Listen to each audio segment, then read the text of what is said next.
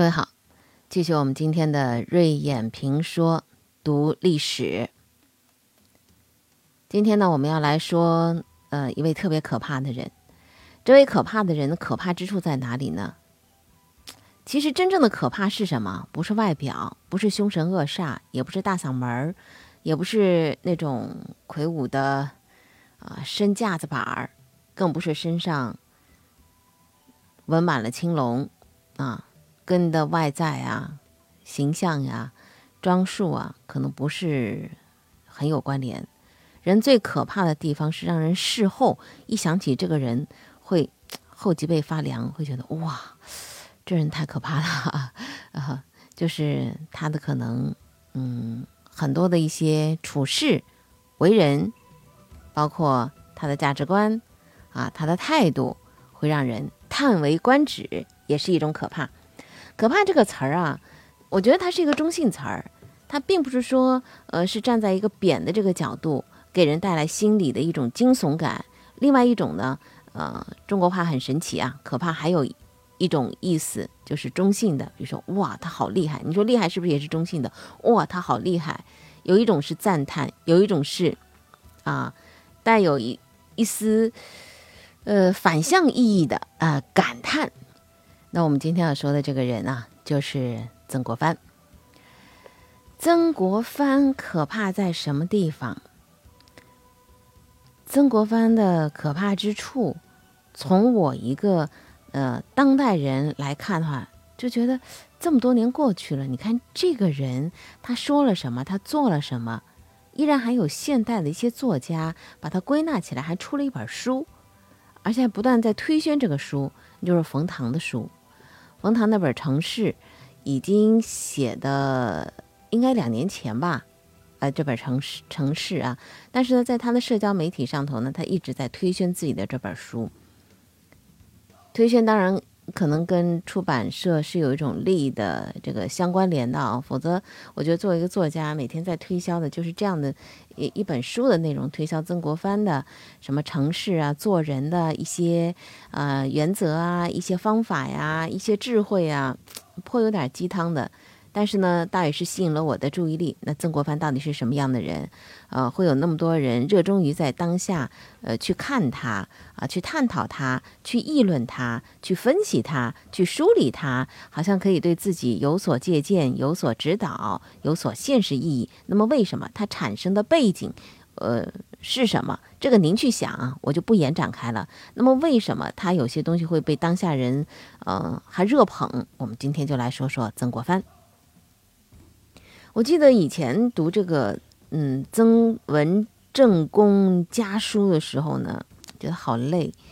呃，本身我们看古文呢就比较累，因为不是自己惯常的一种思维的逻辑。后来呢，听说蒋介石特别喜欢读曾国藩的这个家书啊，就想哟，名人喜欢的啊，那我们翻翻呗，去翻了一下。蒋介石还喜欢王阳明啊，阳明心学。但是后来呢？到了呃最新的时候，就是曾国藩家书，他有一个相应的白话文版的时候呢，就翻了一下，那比较好懂了，有些东西呢就能够明白和理解。看了之后呢，就觉得哇，这个人啊，真的是还是蛮厉害的。为什么呢？你看啊，在道光二十二年的时候，他是三十一岁，从十月初一的那天开始，在他自己的灵魂深处就爆发了一场革命。他给自己定了一个日课册，然后呢，取个名字叫《过隙集》，天天在上头写，写什么呢？每日一念一事，皆写之于册，以便触目克制。凡日间过物、身过、心过、口过，皆记出，终身不间断。就是他天天在反省自己，天天在写。我今天哪件事做的不对？我哪句话说的不对？这件事情我要怎么处理？怎么说才会更好？他写这个吧，就是写日记，而且是自省日记，并不是说为了发表给谁看，也不想出版的，只不过是因为我们现在看到了而已啊。他的目的只是为了念念欲改过自新，就每天在那念叨着念叨着，就是想让自己做更好的自己。啊，呃，做自己喜欢的那个样子。而且呢，他这个字儿写的啊，必须是每个字儿要写正楷，不但写，而且还得去做。你看，十月初九，也就是这个过戏集刚刚写到第九天，他突然想到了以前啊和小山结过仇怨啊，错在自己当初是一朝之愤不近人情，所以呢。他这天晚上，十月初九的晚上，他一想到了，马上就到那个小山住的地方去登门谢罪。长谈之后，又过了四天，又请人家吃饭，效果怎么样呢？从此欢笑如初，前戏尽事矣。再想一下，那过戏集里头到底写了些什么？我真没看过这本书，但是一想，哟，这本书里头到底写了些什么呀？肯定写了不少自己的一些出糗的事儿啊，或者说是一些不好的念头啊。人嘛，都是有人性的嘛。但是就十月初九，他记下来这个事儿，就让人看到他的自我批评哈，还真的是特别有行动力的，不是想想而已的，是马上行动，真的是见血的那种。拿刀扎自己一下，那该多疼啊！扎自己是最难的一个事情啊，也挺可怕的。所以你说这个人是不是可怕？对别人狠不叫狠，对自己狠的才叫狠呢。而且这个人呢，呃，对皇帝啊，那简直是也是忠诚的不得了。在道光二十五年的十月初十。正好皇太后七十寿辰，他呢以新任翰林院侍讲学士的身份，跟满朝文武跪在一起，抬头有幸目睹龙颜。其实吧，看到的就是给太后在那跪拜的皇帝的后背和屁股。这时候他突然想起什么呢？啊，皇上啊，也是已经年纪不小，呃，现在呢，你看啊，他依然强壮。六十一岁了，还生了一个八阿哥；六十四岁了，又生了一个九阿哥。所以，肾功老而弥康啊，身体好，皇上非常健康。然后他又看到什么呢？你看七阿哥只有八岁啊，骑在马上雍容的那种样子，真是真龙种气象啊！这些都是特大喜讯，而且呢，亦函告家人，以分享幸福。家书里就写了，寄回去了，啊，这哎呀，幸福感爆棚。曾国藩是进士出身，他先当的是礼部侍郎，管文教，后来呢是做刑部侍郎，管司法，从来没有，呃，带过兵。咸丰三年的时候，太平革命军解放南京城，跟他有关吗？没关系啊，他也不是带兵的人呢。部长级的京官儿，他就不当了，然后他跑到湖南去办团练，去招募湘军，组了一支队伍，而且还说什么呢？这是为大局考虑，然后就坐定了，说我要带兵啊，去灭了那些反叛之散兵游武。有这个想法是不是挺可怕的？一个文人突然说要去练。队伍去了，从战争中学习战争，不断在反省，不断总结，不断学习，吃一堑长一智，败不馁，胜不骄。结果他的仗是打的是越打越顽强，一路攻下去。到了咸丰四年十一月，攻下了黄梅县，逼近了九江府，写信给家里人说：“我现在啊，军中声名极好。”所过之处，百姓爆竹在跪迎，送钱米猪羊来犒军者络绎不绝。果然呢啊，这个人要是沉浸在这样的一种啊周围的热捧当中的话呢，那太平天国呢，说不定还真是有一丝生存下去的这个生机。但是人家就不是这种人，他非常冷静，从来没有就是昏昏然啊，沉浸在自己已有的功劳本上，仍然怎么样呢？寸心兢兢，且愧且慎，唯历尽人事，不敢存丝毫侥幸之心。两个月前奉旨做湖北巡抚，赏戴花翎。现在，但愿官阶不再进，虚名不再彰，常保此已无咎，即是持身守家之道。什么意思啊？现在啊，我只想啊，保着这个位置啊，不要犯错，啊，谨慎的持身守家。呃，官呢也别再升了，然后那些虚名呢也别再在外头弄的是风生水起了，就这样。第二年，他也不是常胜将军啊，总是有胜有败嘛，打了败仗了，他回头去整顿水师，以鄱阳湖为根据地，日日操练，夜夜防守，不敢片刻疏懈，不时呢还到长江上头去巡逻一下。隔断武汉、南京两处的太平军，使他们首尾不能够相互辉映。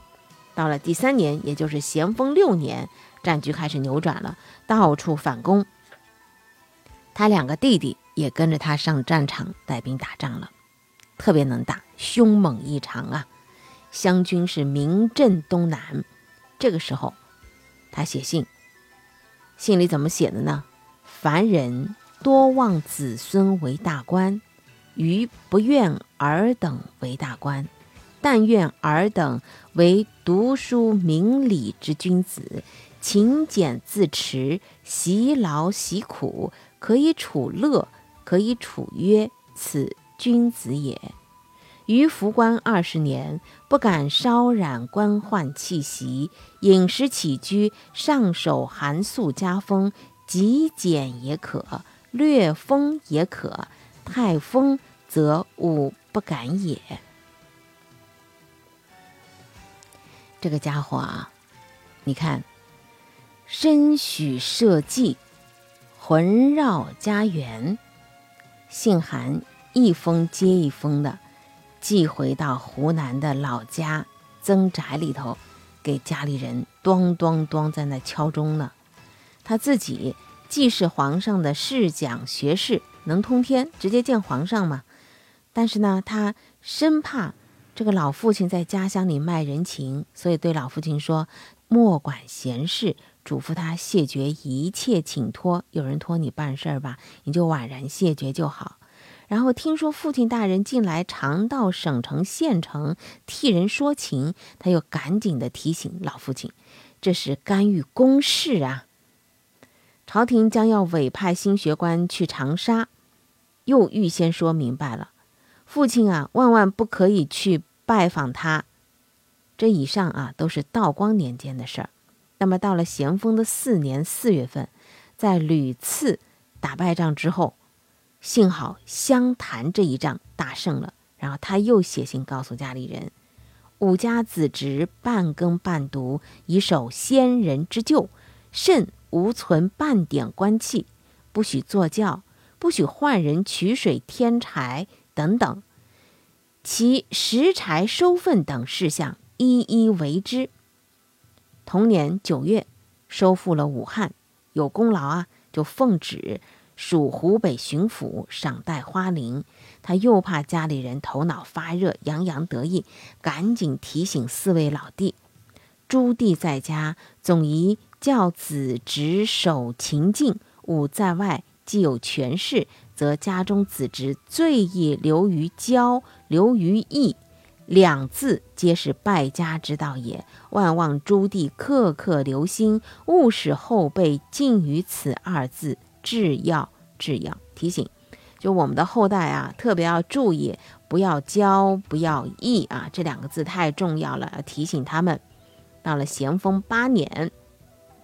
四年过去了，他在江西建昌建营的时候，又写信督促家里的那些子侄们要读书、种菜、养鱼、喂猪，规定说后辈猪儿都要走路，不可坐轿骑马；猪女莫太懒，易学烧茶煮菜。也就是说，你们都得好好的，该干嘛干嘛啊，别仗着我的这个名声。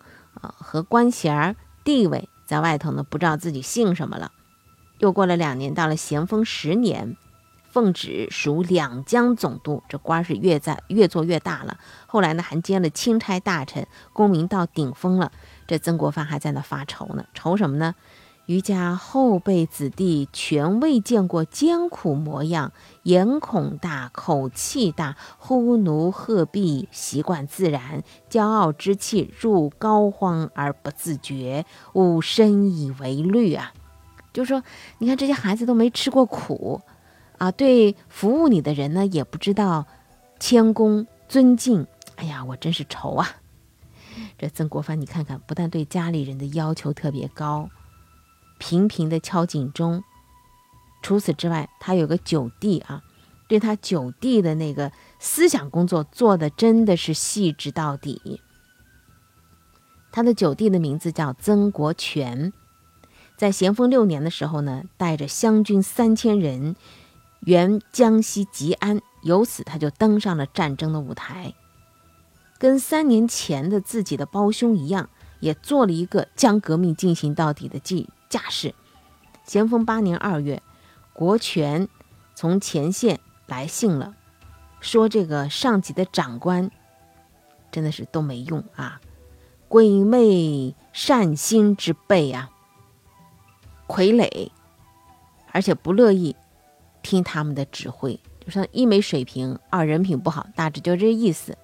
这时候他哥哥曾国藩就给他回信说他了，说此语已露出不耐烦之端倪，恐不远于将来啊，恐不免于这个局语。什么是局语啊？意思就是上下牙齿对不齐，意见不合，互相抵触。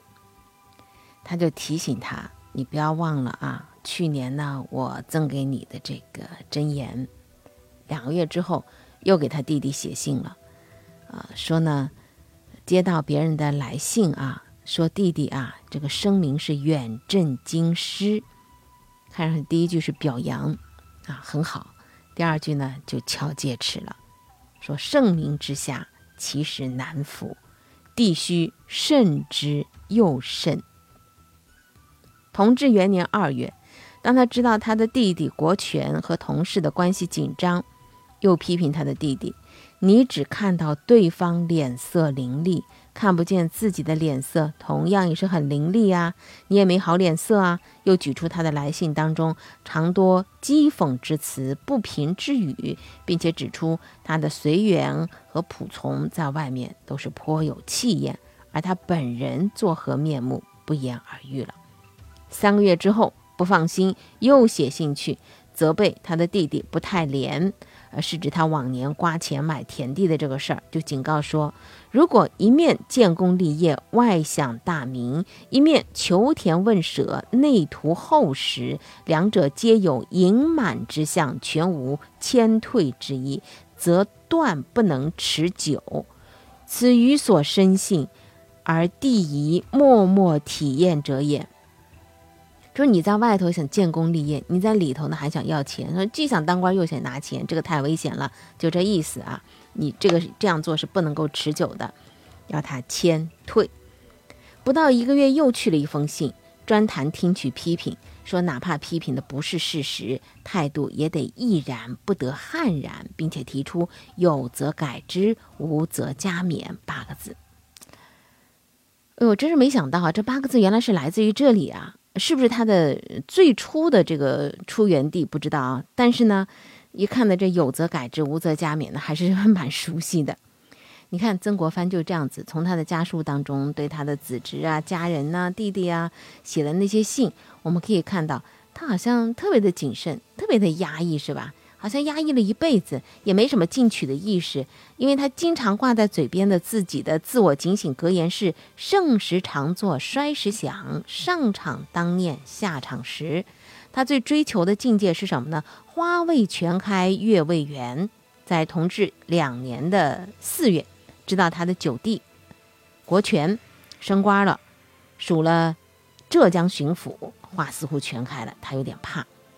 随即奏请把自己的两江总督兼钦差大臣的两顶帽子分一顶给别人去戴戴，说将来啊遇到有机缘，即便啊抽身隐退。第二年的七月，打下了南京城，灭了太平军，两顶帽子之上又封了一个侯爵。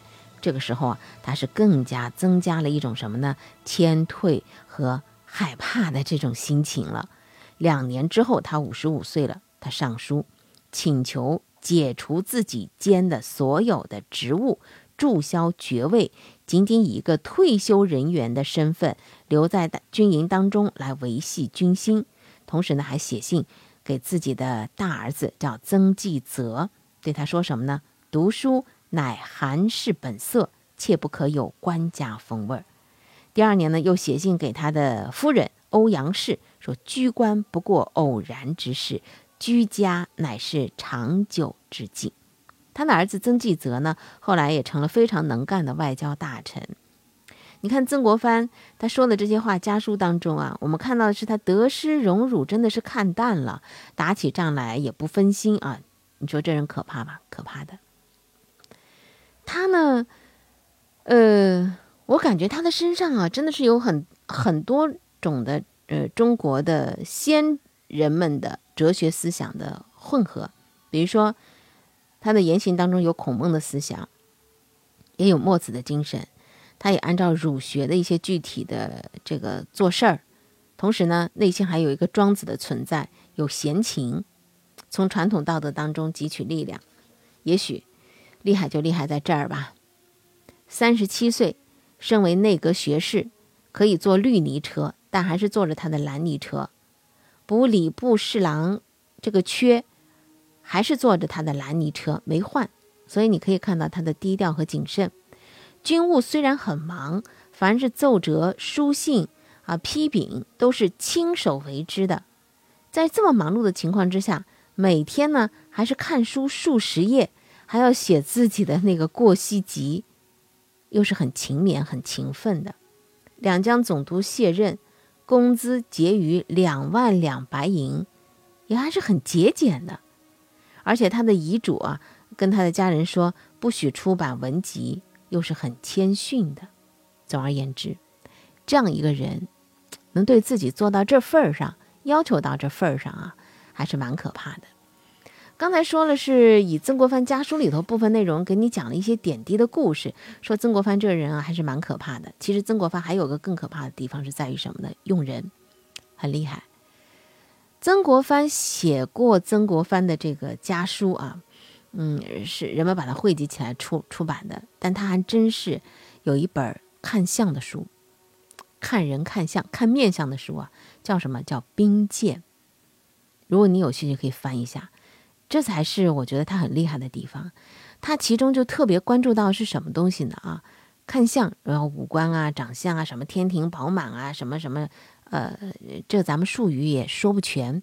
什么眼睛长啥样，鼻子长长啥样？除这之外，他更在意的是看风骨，看骨，看这人的透露出来那种气质和气场。说风骨呢要大于面相。用一句古话叫怎么说来着？叫知人者智，自知者明。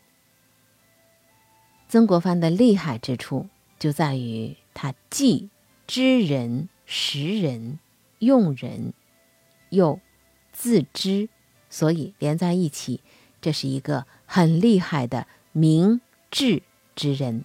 好，今天就到这儿。下一集呢，我们就来说说另外一位戴罪立功的清末大臣。